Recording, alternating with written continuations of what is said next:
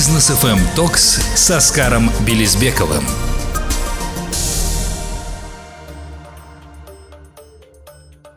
Добрый вечер, дорогие друзья. Это Бизнес FM Talks с Оскаром Белизбековым. Здесь э, Рустам Максутов и Оскар Белизбеков собственной персоной. Да, всем привет. Добрый вечер.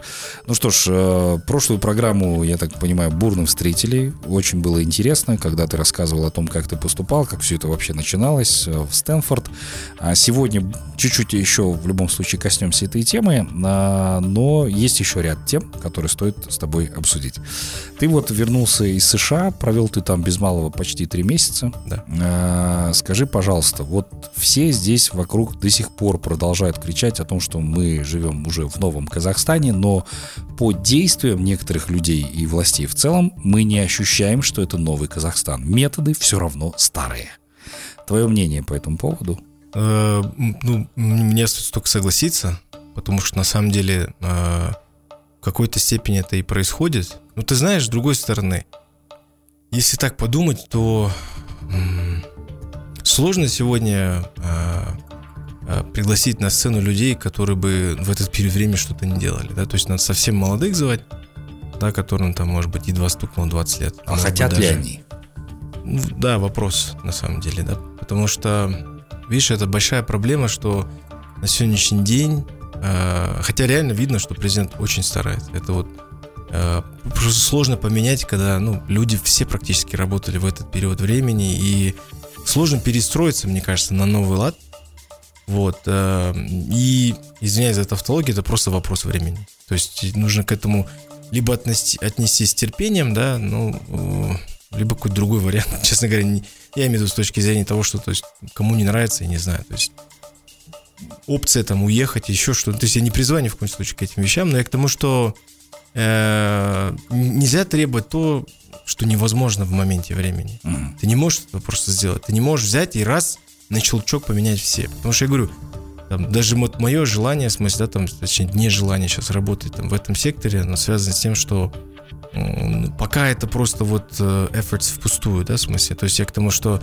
ты пытаешься, ты приходишь с новыми идеями, в смысле, там, топ-менеджмент, условно, там, э, поддерживает, который понимает эти вещи, да, потом начинается там, вот, а зачем, а почему, а за, за, за это посадят, вот это посадят, Тема вообще, честно говоря, такая, везде обсуждается, постоянно. Даже вчера вот я выступал на форуме, казалось бы, да, ну, конечно, у нас там, было, э, там были чиновники, и вот как только я говорил, начал говорить о венчурных инвестициях э, и так далее, и сказал о том, что не нужно этим, э, этим направлением заняться государство, и вот мне там коллеги подсказали, ну да, говорит, потому что посадят, видишь.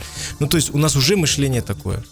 Поэтому требовать, опять-таки, вещей, которые на сегодняшний день невозможны, а, мне кажется, не совсем, э, не совсем э, корректно. Есть те люди, которые находят силы в себе, что-то меняет. Опять-таки приведу пример там Багдата Мусина, да, который действительно вопреки двигается. Если честно, я прям, ну, это прям, знаешь, стоя аплодировать, потому что лично у меня нет такой энергии, таких сил, в смысле, вот э, э, заниматься этими вещами. Вот, но, тем не менее, э, вера в то, что будет что-то новое, оно, ну, то есть оно неизбежно, вот так скажу. Оно неизбежно, а, да, и поэтому а, просто набраться терпения, угу. что-то делать вместе, что-то пытаться там построить в своей стране и так далее. Ну вот смотри, впереди у нас досрочные выборы, да, на президента. Республики Казахстан. И я, наверное, впервые скажу, что пока ничего не понятно, потому что здесь и оппозиция активизировалась со своей стороны. Но кто бы там ни был, в любом случае будет распуск э, текущего правительства. Да, будут набираться новые люди. Да. Бизнес FM Talks с Оскаром Белизбековым.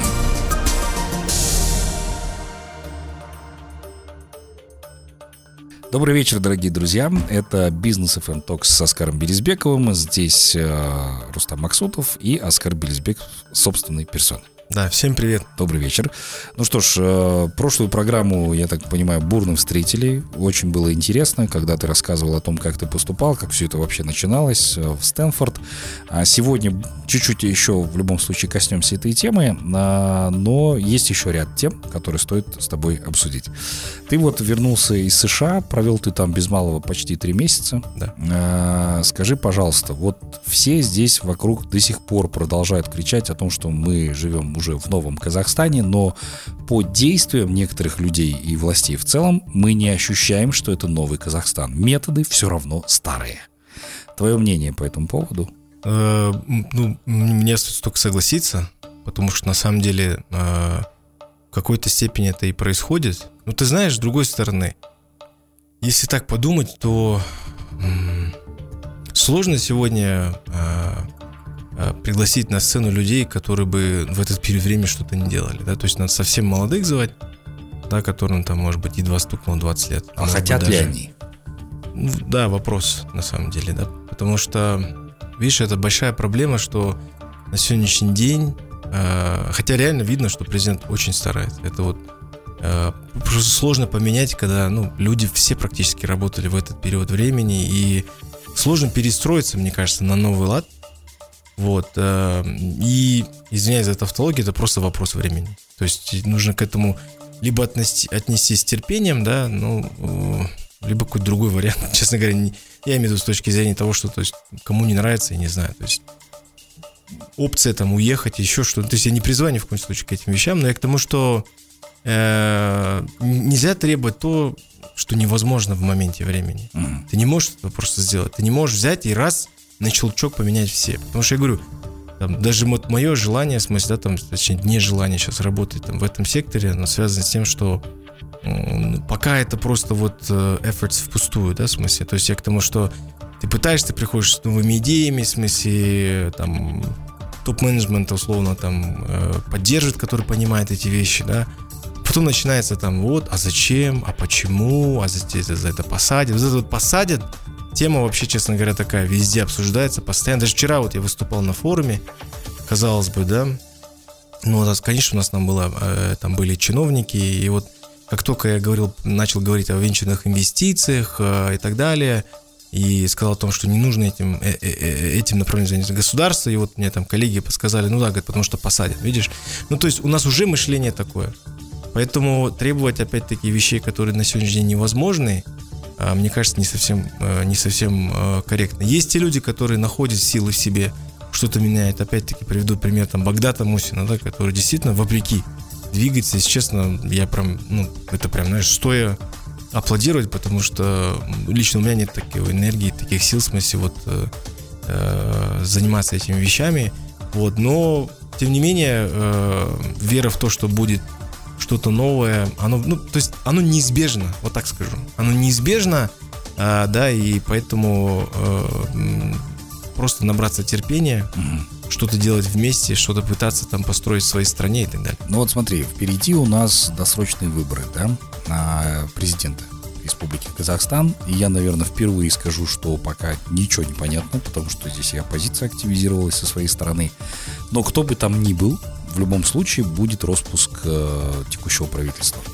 Да, будут набираться новые люди. Да кто эти люди будут, если кандидаты. Мы с тобой уже обсуждали до твоего отъезда в США, что там прям действительно у президента кадровый голод. Ну, нет ну, людей. Да. Вот, ну, нет. есть. А обратно тех же набирать, ну, люди не поймут этого, да, тут очень такой тонкий момент, тонкий лед, я бы сказал, по которому стоит, не стоит сейчас ходить.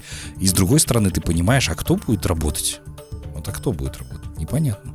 Ты знаешь, мне кажется, нужно проводить, э, ну опять-таки, да, допустим, да, что важно для, вот и вчера говорю, тоже слушал, да, там Казахинвест выступали, вот там цифры такие-то, у нас там то-то, то-то, здесь вот это, это, там, а там ну, приехали коллеги из э, э, страны, ну то есть, э, которые находятся на севере, э, там, в поисках каких-то новых возможностей. Я вот думаю про себя, да, то есть, в вот насколько бизнесу это интересно слушать. Ну, то есть в цифрах, особенно когда это говорит какое-то государственное учреждение, оно всегда возникает сомнение, правильно? То есть ты в любом случае будешь ставить под сомнение те данные. Что они хотят услышать от того же Казахинвеста? Они хотят услышать, так, ребят, вы сюда приезжаете, мы вас полностью берем под сопровождение. Что вам нужно? Дайте вот параметры. Земли, там, я не знаю, дополнительное финансирование, чтобы закрывать, ну, как uh-huh. делить свои риски. Я не знаю, там, юридическое сопровождение, бухгалтерское сопровождение. Что нужно? Подскажите и мы вам это все сделаем, понимаешь? То есть ты прям назначаешь кейс-менеджеров, и они начинают бегать с этими инвесторами и заниматься этими вопросами. Угу. Но нет, у нас начинают опять эти все темы. Я к чему это говорю? Что важно для бизнеса сегодня? Для бизнеса важно, да, то есть я, а, мы привлекли инвесторов, хотя у нас сегодня, да, там э, не очень хороший там рейтинг, да, кредитный у страны. Ну, в силу понятных, э, на самом деле, понятных э, обстоятельств, да. А что, что нужно сегодня бизнесу? Бизнесу нужно понятная политическая повестка, повестка, понятные политические институты, независимые суды, а, а, понимаешь, и понятные экономические реформы. Сегодня, допустим, от правительства, ну, никто еще не услышал нормальной, внятной экономической адженды. То есть экономической повестки нет. На смысле, это может быть она есть, но как-то, видимо, не доведена до конечных пользователей, да, то есть никто не понимает. Ну, то есть мне очень понравилось, что президент там говорил там, о том, что необходимо развивать частное предпринимательство, там нужно э, сегодня там заниматься банком второго уровня с точки зрения того, что они не финансируют. Но тоже есть другая сторона. Да, то есть, когда у Национального банка ставка финансирования 14,5%, не знаю, в смысле, а, а как? То есть банки же должны что-то зарабатывать, да? Да. Ну, то есть, я не знаю, то есть, э, тут такой вопрос, очень системно к этим моментам необходимо подойти. И самое главное, да, это э, для бизнеса, вот я говорю, вот без четкой вот этих трех моментов, да, то есть политические институты, сильно независимые суды в том числе, да, и э, понятные, не, даже уже, знаешь, не реформы, уже даже хочется не реформы экономические, хочется просто экономическая повестка, а что делать будем вообще? Что вы как государство конкретный будете делать? действий, да, какой да? конкретный да. план действий? Да, потому что я говорю, вот э, вчера жаль, жаль, что там, в смысле, представители госорганов быстро убежали со встречи, да, хотя мне кажется, можно сидеть вот все это время, послушать, что, что, чем бизнес вообще дышит и, и какая у него боль. Понимаешь, а боль простая, сегодня не хватает финансирования, об этом президент тоже сказал. Понимаешь, упираемся в вопрос, хорошо, ставка такая, что делать дальше? Как финансировать? Кто появляется на сцене? Государств, занавес, да. понимаешь? Ну, то есть, а, опять этот круговорот денег, да, в смысле, вот этих а, бюджетных, они все время вот туда-сюда, да, то есть, как бы мы вот, казалось бы, да, там, необходимо там строить школы, больницы, детские сады и так далее, а тратятся деньги на что финансировать, то, что должен финансировать э, банковский сектор, понимаешь? Ну, то есть, здесь вот, э, не знаю, мне кажется, вот пока мы этих вещей не услышим, вообще сложно что-либо говорить. Поэтому немножко такая, ну, там, кому назначаться, кто это будет завтра, да. Оказалось, э, чиновники государственного аппарата не понимают, о чем идет речь. И они там немножко стали позориться, ну, я мягко говорю, да, потому что задавали вопросы, на которые, ну, Марк сидел, и у него просто был шок, типа, о чем вы говорите, вообще не то, не в кассу, ребят, понимаешь? Что дальше происходит? Так, они поняли, окей, что-то не то, мы что-то облажались перед своим электоратором, что будем делать? Так, нужно привлекать консультантов, которые нам будут подсказывать вообще, что такое цифровые технологии, что такое вообще тег, вообще как работает высокотехнологичная компания, что такое долина вообще. Не просто там где-то понаслышке. Что из этого вышло? Из этого вышло, что э, крупные компании, там э, VC, да, то есть венчурные фонды, uh-huh. там private equity фонды, да, в смысле, и прочие люди, которые занимаются там развитием стартапов, находятся в долине, сами стартаперы, они сегодня по сей день консультируют не только Конгресс США, а практически всех чиновников. Консультация с точки зрения того, что вы должны, ребят, понимать, когда вы за что-то критикуете, вы, ну, глубинно изучите тематику, а потом, пожалуйста, привлекайте, критикуйте, дробите там и так далее, и так далее, понимаешь? У нас почему-то вот этой практики нет. Мы говорим, нет, зачем мы наняли столько людей в таком-то министерстве, если сами в этом разобраться? Ну, ребят, значит, не тех наняли. Ну да. И потом, даже если тех наняли, не факт, что они разбираются в этих вещах, например, там, которые не связаны, допустим, с какой-то узкой специализацией. Потому что реально в этом ничего постыдного нету, если наши чиновники не знают, что такое там высокие технологии или креативная индустрия. Проблем нету. В смысле, что это стесняться? В смысле, это нормальная практика. Понимаешь? Ну, а кто это сделает? Нет, мы начинаем внутри чиновников создавать других чиновников, которые создают эти все индустрии, там пытаются их развивать. Смысл? Если эти люди до конца этих вещей не поняли, понимаешь? То же самое с венчурным финансированием. Начали создавать кучу венчурных организаций там и так далее. Что из этого получилось? Я тебе скажу так, большинство бизнесов даже не имеет представления, что оказывается есть такие возможности, понимаешь? Mm-hmm. Ну, то есть, это всегда такая палка. Хотелось, конечно, чтобы этим государством... Почему? Да почему опять государство идет в авангарде всех этих вещей? Не нужно этого делать. Вот про то, что ты говоришь, это просто а, простой, тупой принцип. Не лезть. И все, экономика сама сформирует все эти вещи. Экономика сама сформирует спрос, э, да, там, соответственно, предложение там на те же акции, там, не знаю, Эростаны или Казмунайгаза или кого угодно. не нужно говорить, кто должен что покупать, в смысле, это неинтересно. Люди сами разберутся. Если, да, говорят, ну, скорее всего, купят какие-то крупные бизнесмены. Что? Что от этого плохого произойдет? Что плохого произойдет, если придет человек, который разбирается в этой сфере, Да. который понимает, что такое инвестиции, и который своими действиями только, может быть, помочь развиваться дальше этой компании, да? Ну, я вообще не вижу никаких проблем. Ну, то есть, понимаешь, вот э, э, президент об этом сказал, и вот все должны четко для себя понять, да, в смысле, его месседж. Уйти административно регулирование. Это тоже административно регулирование. Когда мы говорим, да, классная идея, давайте сделаем народное IPO. Окей, хорошо, не регулируйте этот процесс. Отпустите его в рынок. Сам рынок определит, кто будет покупать, чего Да, будет да, покупать, да. сколько, в каком объеме и так далее. Согласен с тобой. Ну, давай прервемся на короткую рекламу, потому что у меня тоже впереди очень острый такой вопрос, э, который хотелось бы с тобой обсудить. Будьте с нами, друзья. Бизнес FM Токс с Оскаром Белизбековым. Дорогие друзья, мы вновь вместе с вами. Мы продолжаем обсуждать острые актуальные темы с Оскаром Белизбековым.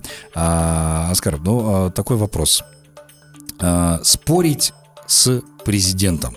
Насколько это вообще распространенная практика? И я так понимаю, что президент как раз в своем послании неоднократно об этом говорил. Да? Если есть классные идеи, то он готов выслушать все Да. эти вещи, может быть, где-то применить. Но все до сих пор ждут указки, когда президент скажет, мы так и будем поступать. Причем методы чаще всего действительно старого Казахстана. Вот он сказал, значит, нужно это сделать. И какими методами там и так далее, там люди на местах действительно это понимают, потому что уже 30 лет, извините, мы вот в таком вот живем, да, когда они принимают то, что там сказали сверху, и начинают это все дело исполнять своими же методами. Но при этом никто еще до сих пор возразить по какой-то теме, что там неправы правительства. Может быть, действительно где-то президент неправильно понял или ему не донесли информацию, но поспорить до сих пор никто не может. Вот еще раз, проблема упирается в то, что мы очень часто, особенно если мы там обладаем какой-либо определенной властью или степенью этой власти, мы боимся казаться для других людьми, которые не разбираются в каком-то вопросе.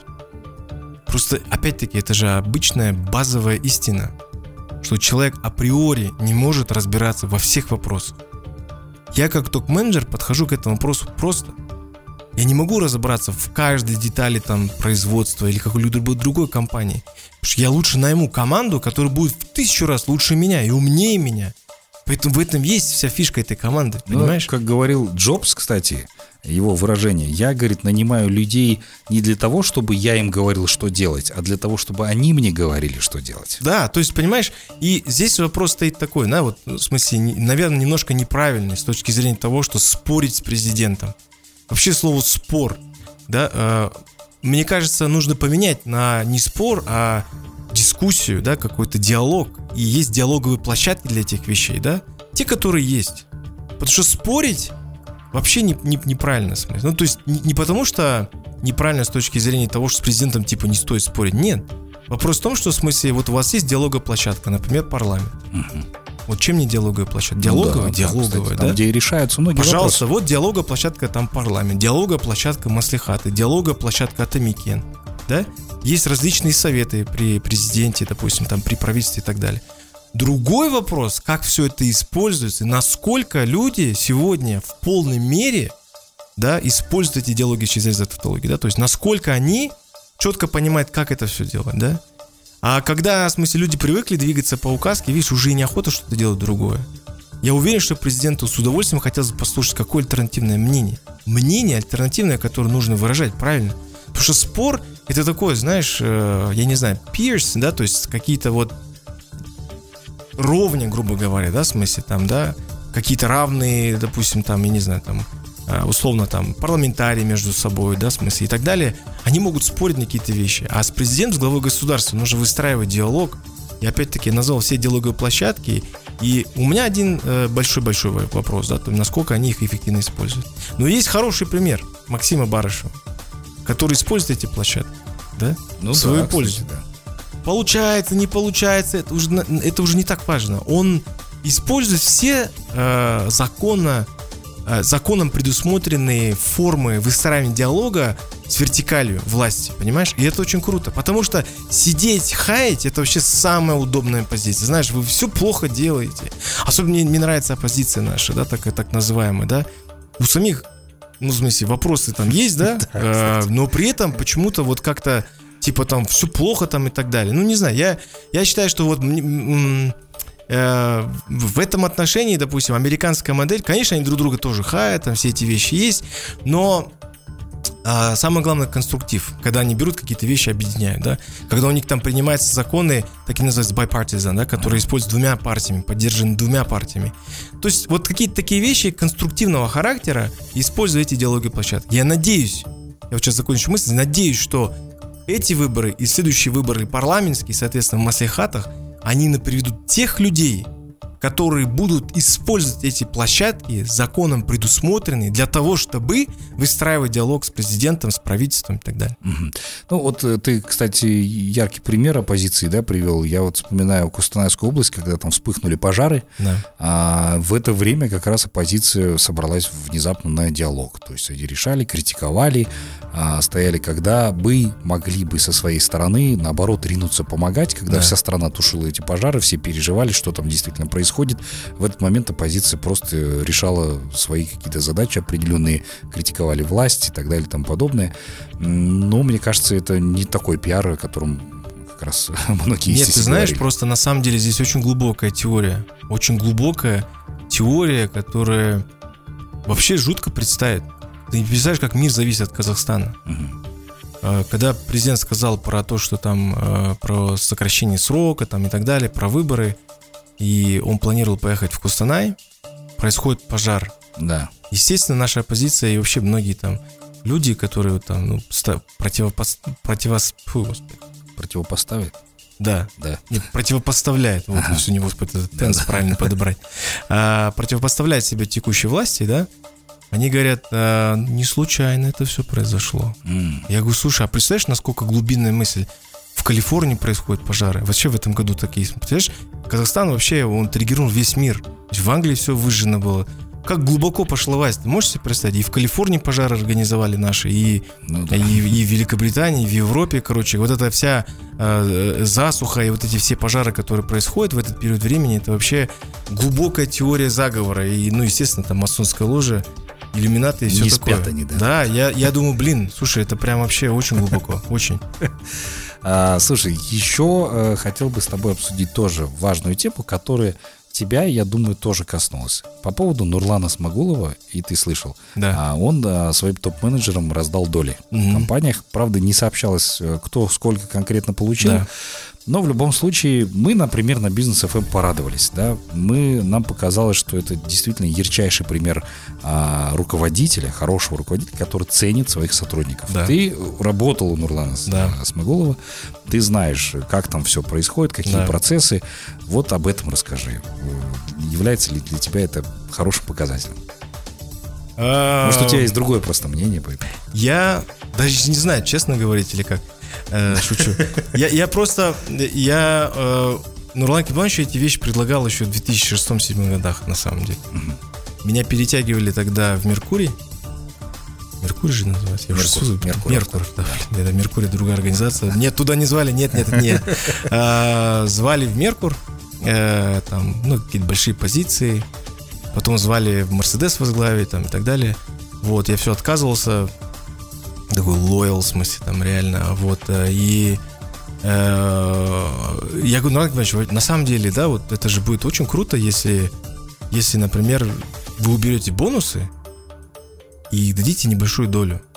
При том, что, знаешь, в Казахстане нет уже института партнерства. Mm-hmm. И нет понимания опционов. Там, они есть как бы такие, да, там, ну, такие достаточно поверхностные. Но практики такое, что, допустим, я как основатель какого-то бизнеса выписываю тебе какой-то там опционный пакет, ну, в качестве мотивации, да, допустим, который ты можешь там сегодня получить там, э, там по стоимости, то есть стоимость акции будет составлять там, ниже, чем э, на момент, когда ты будешь это все дело продавать, там, да, там и так далее, и так далее. Mm-hmm. У нас этого нету, потому что, в принципе, компании не листингуются, в том числе, ну, то есть листинг Астана Групп, в смысле, он только условный достаточно, да, то есть они больше занимались займами там и так далее, выстраивали прозрачно, ну, тоже хороший шаг на самом деле. Это вообще была мечта Нурлан Кимача очень долгое время. Поэтому сказать, что это новое, это, ну, не новое. Э, возможно, конечно, об этом все забыли, вот, но я эти вещи предлагал, потому что для меня это была там крутая мотивация. Хотя я понимал, что на самом деле, что такое там 5-10% компании, там, да, что это мне даст, в смысле, да, то есть как бы там, как это все будет завтра вычитываться, да, там, что это все тошки, там нету ну, акций, в смысле, 5-10% да. 10% компании это достаточно много для такой крупной, кстати, как Астана. Ну да, я же не от холдинга просил, я ну, просил да. то подразделение, которое я заправлял, то есть это был BMW, в смысле, да, то есть, э, поэтому э, это очень круто, э, я думаю, что это очень хороший сигнал, в принципе, для всего рынка, но, э, вот но, всегда же есть но. Да. Мы, же, мы во всем же разбираемся. Э, но заключается в том, что здесь нужно системно подойти именно к вопросу формирования вот, вот, вот такого понимания, смысла концептуального, там, что опцион, да, который ты получаешь там в виде акций, да, как это все можно... Самое главное, как сотрудники могут реализовать это право. На самом деле, конечно, Иван Иванович не первый. То есть таких попыток было очень много, которые давали, назвали долю в компании, да, потому что это более проще, более понятно и более-менее реализуемо, чем опцион. Да, потому что опцион это должна компания, она должна торговаться. Понимаешь, она должна действительно пройти initial public offering, да, то есть э, первую публично, первое свое публичное размещение, акции должны котироваться, должны торговаться, да, лучше всего это будет на международных площадках, чем на наших местных, да. Соответственно, ты понимаешь, что условно там тебе он дает по фиксированной цене, ну, условно там рыночная цена сегодня 22 доллара за, твой, за твою акцию, да, ты знаешь, что у тебя есть потенциал роста, он тебе дает за 10 долларов, да, это круто, в смысле, ты понимаешь, что, допустим, там, ну, говорит, там, через 4 года ты имеешь право реализовать ты имеешь право реализовать свое право э, на то, чтобы эти, в смысле, акции э, продать, в смысле, там, да, допустим, какой-то третьей стороне. У нас пока это, видишь, тема не сильно развита. Если это акции в виде доли в компании, ну, такой существенный смысл, да, потому что акции в любом случае это доля в компании, тогда это интересно. Просто вопрос, какая техника там, мы не знаем, но в целом, вот если там убрать все эти но, там, все assumptions, которые я там строю рынок, это очень хороший сигнал, что вот он сказал публично, ребят, вот, вот я своих там, людей мотивирую так. И главное, что у Нурлана Кимовича хорошо, у него очень много людей, которые выросли прям самых низов. И в том числе это я. В компании, да. да. А, ну, ярчайший пример Каспий, которые залистинговались да, на лондонской да. бирже, сейчас да. активно торгуются, все довольны, покупают. Были там спады периодически, но при этом в любом случае они э, продолжают развиваться, что очень и очень радует. Ну и Рамиля Мухаряпова, ты тоже знаешь. Чока да. Family, у них тоже принято, да, когда человек очень долго работает и вкладывает в компанию, то они сразу не задумываясь дают ему определенные вот эти вот именно акции, да. Это вообще практика всех стартапов, потому mm. что, как правило, у стартапов денег нет, чтобы ну, платить высокие зарплаты. Да. Да, и они просто дают тебе взамен акции. Просто нужно понимать еще раз, да, вот чтобы людей это действительно мотивировало, просто быть частью прикольно, наверное. Ну, как бы там ты вот, ты акционер такой-то компании. Но э, это же не кормит. Э, в Америке это кормит, в смысле, да, то есть когда заходишь, да, вначале ты не понимаешь, но когда ты видишь, что у тебя идет перспектива, и ты видишь, что там ты идешь полностью проходишь путь там до юникорна, до единорога, ты понимаешь, что окей, я завтра себе куплю там, и начинаешь мечтать, да, там, потому что ты можешь реализовать это право. В Казахстане пока это непонятная история. То есть у тебя есть кроме того, что ты погладил свое эго, что ты там э, акционер сегодня такой-то компании, как реализовать это право и что даст тебе реализация этого права, да, самое главное. А она должна давать тебе в первую очередь деньги. Вот и все. Не, ну ты еще должен понимать, что ты являешься частью системы, которая без твоего вложения в эту компанию, она не, не будет приносить тебе тех дивидендов, о которых ты мечтаешь.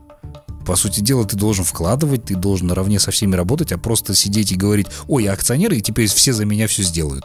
Ну, мне кажется, ну, неправильно. Это подход. же тоже часть мотивационного ну, пакета. Идее, То есть, да. если тебе э, в смысле, основатель этого проекта дает, в смысле, акции, это только говорит о том, что, в смысле, на конце у тебя стоят деньги против этих акций. Да. То есть, конечно, ты можешь сидеть там какое-то время, часть, ну, как там обычно происходит, часть акций реализует. Например, сколько акционеров Фейсбука сегодня стали мультимиллионерами? Да? Понимаешь, это те, кто зашел туда в начале, кому Марк дал, в смысле, вот эти опционы. Да. Кто мог знать тогда, что это произойдет? Но они, смотри, кто-то выждал, кто-то не выждал, кто-то меньше заработал, кто-то больше заработал. это везде так. Те же самые Андрисен Хоровиц, да, в смысле, там известная VC-компания э, Кремниевой долины, да, они там э, ну, сейчас не про опционные про акции, да, то есть они сделали 68 иксов, 68. Понимаешь? После доткома. Ну, то есть вопрос э, такой достаточно простой Какая мотивация за всем этим стоит, за всеми этими очень высокопарными вещами там и так далее? Деньги. Да. Так есть. Ну, давай прервемся на короткую паузу, позже обязательно продолжим. Друзья, оставайтесь с нами. Бизнес FM Токс с Оскаром Белизбековым. Дорогие друзья, мы вновь вместе с вами. Мы продолжаем нашу программу. Оскар Белизбеков э, здесь по-прежнему. И э, вот этот блок, наверное, посвятим еще раз Стэнфорду. Да. Э, потому что тема, печально. тема очень интересная. А, и вот мы как раз-таки в прошлой программе говорили о начале этого всего пути. А сегодня что у тебя? Какие, Ну да, вот темы? на самом деле несколько важных вопросов, да? Почему Стэнфорд, не другие университеты? Почему эта программа? Да, почему США? Да. Э, Начну с конца. Э, Почему США? Э, США на сегодняшний день является крупнейшим поставщиком практически всех инноваций. В США сконцентрированы две трети всех венчурных фондов. А это ни многим, ни малым почти триллион долларов. Из них, э, если взять этот триллион долларов на весь мир, ну, 600-700 миллиардов приходится на США. А, это вот э, сколько находится под управлением этих венчурных фондов. США самое главное преимущество перед всеми остальными, сколько бы они ни старались. Ну, я извиняюсь, конечно, за, за радикальность своего мнения, но оно подкреплено фактами. Сегодня все э, юникорны, даже если это люди, которые приехали откуда-то, это не важно. Америка не имеет в этом никаких там претензий в отношении того, откуда ты приехал, потому что страна иммигрантов, да? Все единороги – это продукты крупнейших топовых вузов США. На первом месте Стэнфорд, MIT потом идет, да, А, э, Гарвард, конечно же, да, там Беркли и так далее, и так далее.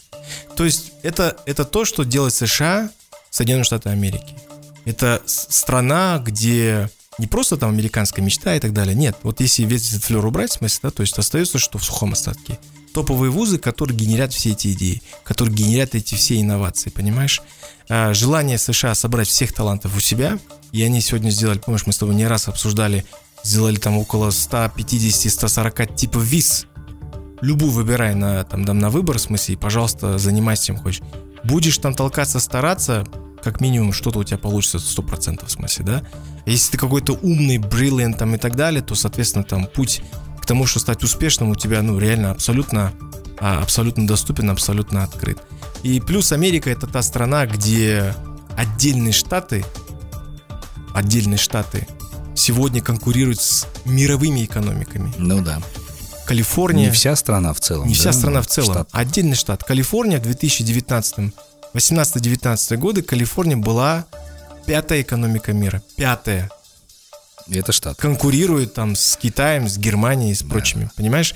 Вот, вот что такое Соединенные Штаты Америки. Поэтому м, можно много что говорить, теоретизировать. Вот там будущее, Юго-Восточная Азия. Никто не... я Вот честно, даже не ставлю под сомнение. Все это возможно лет через сто.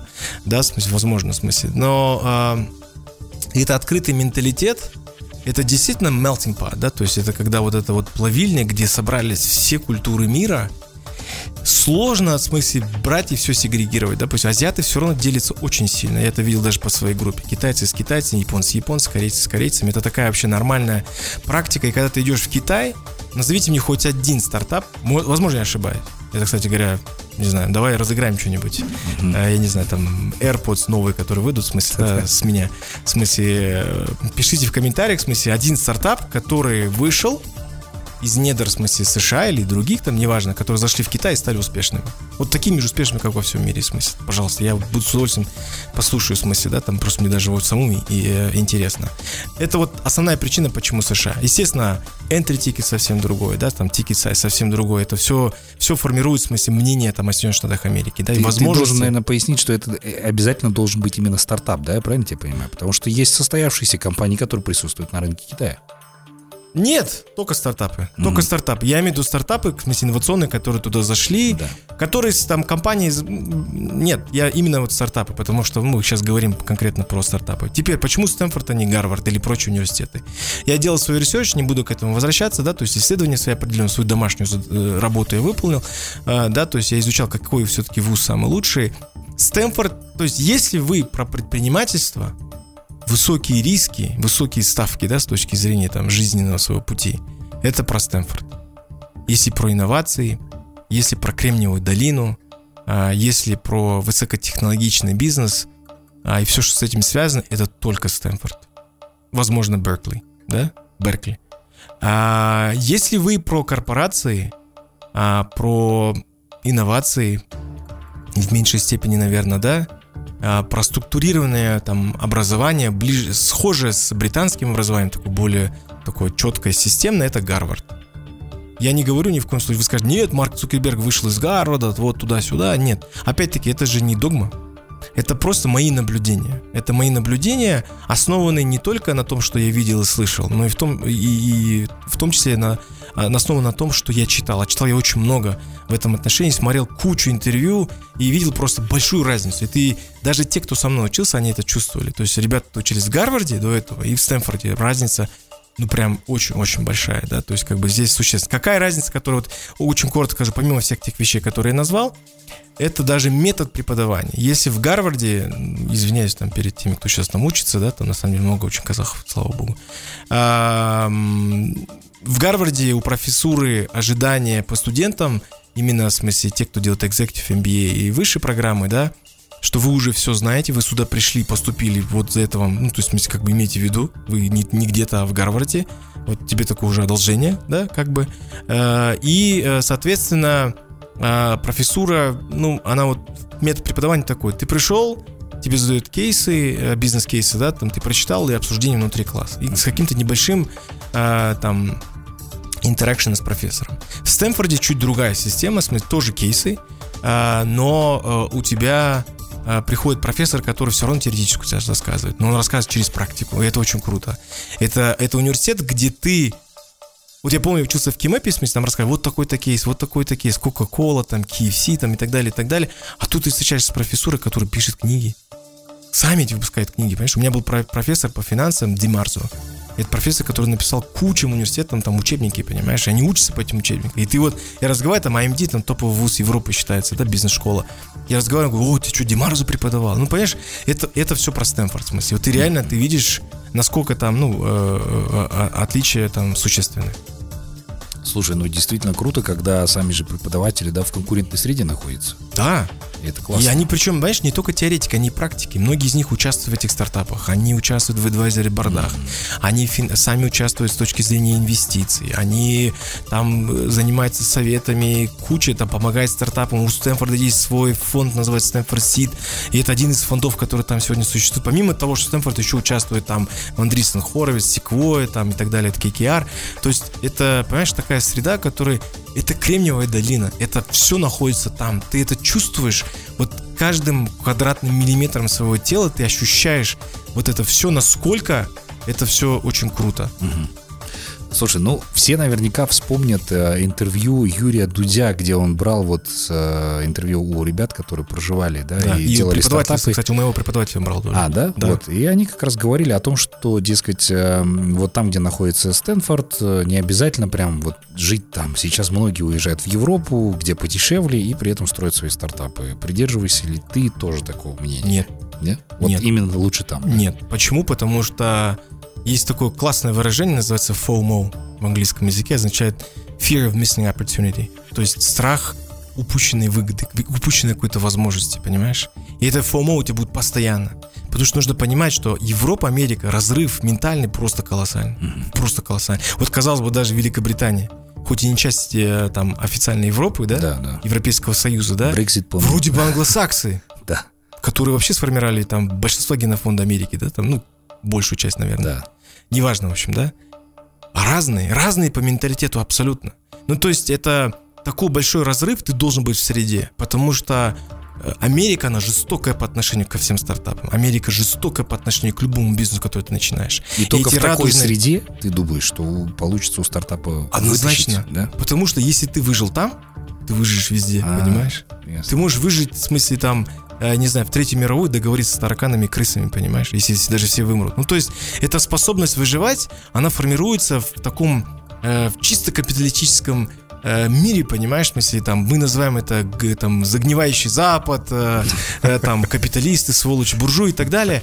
А это та среда, которая тебе позволяет развить, в смысле, тот потенциал, который ты нигде в мире не разовьешь. Вот я тебе серьезно говорю.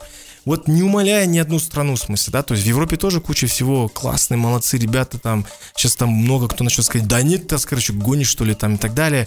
Мое мнение не является, в смысле, каким-то там доминирующим, там, превалирующим. Я просто делюсь своими наблюдениями, то, что я читаю, вижу, слышу, разговариваю. Если ты хочешь сегодня развивать свой стартап, нужно ехать в Америку, потому что такого рынка больше нет. На сегодняшний день такого рынка нет. Рынок, который понимает этот продукт, который создает этот продукт, да? Если ты его в Европе создал, что делает Америка? Они тебе говорят, пойдем к нам. Пойдем к нам, да. Они у тебя покупают, они это продают успешно, понимаешь, в смысле? Ну, не знаю, это, это такой парадокс, э, и, и, и, понимаешь, этот парадокс, он будет длиться, ну, не менее 100-150 лет, и это мнение экспертов, не мое мнение. Понятно все. Ну что ж, э, я все-таки хочу записать со Скаром большие подкасты, уже как, как раз таки касающиеся обучения в Стэнфорде, да, как там выживать стартаперам, потому что я думаю, что эта программа должна остаться для тех, кто как раз будет заинтересован в том, чтобы все это дело продвигалось и как это все будет развиваться, особенно для молодых предпринимателей, которые развиваются у нас здесь, хотят зарекомендовать себя, мне кажется, вот те подкасты, которые мы с тобой запишем, большие, они да. уже не будут в рамках бизнес FM, это будет отдельный продукт, а будет таким вот э, поучательным материалом. Я еще предлагаю прийти этих всех подкастов вместе с тобой провести офлайн мероприятие, как мы с тобой ранее да. делали, бизнес FM Talk со Скаром Березбеком, уже не на радиостанции, не, не в э, прямом эфире, а именно вот Встреча. в офлайне. Да. И я прошу тоже вот вторые наушники AirPods, э, да, то есть э, я вот хотел бы разыграть среди тех, кто прокомментирует, там, чем больше комментариев, там, да, мы получим обратную связь с точки зрения того, что насколько это интересно. Здесь бы я готов поделиться вообще в целом и своим опытом, опытом э, в США, в смысле, это о том, где как жить, куда пойти. Там. Потому что на самом деле тема настолько бескрайняя, что ее можно обсуждать просто часами. И ты прав, подкаст это очень хорошая тема, мы это обязательно сделаем. Но вот в ближайшее время мы определимся с Рустамом по дате да. проведения. Наверное, затягивать сильно не будем. Я буду ориентироваться на вас, да. э, уважаемый Рустам. Да. Хорошо, хорошо. Потому что я уже человек свободный. Да, да, поэтому надеюсь, что поддержите. А, обязательно. Но я думаю, что мотивацией не должно быть э, прийти и выиграть AirPods, а именно получить знания. Это самое главное. Ну да, так, плюшка. Да. Мы с вами прощаемся. До следующей пятницы. До новых встреч в эфире. Всем пока.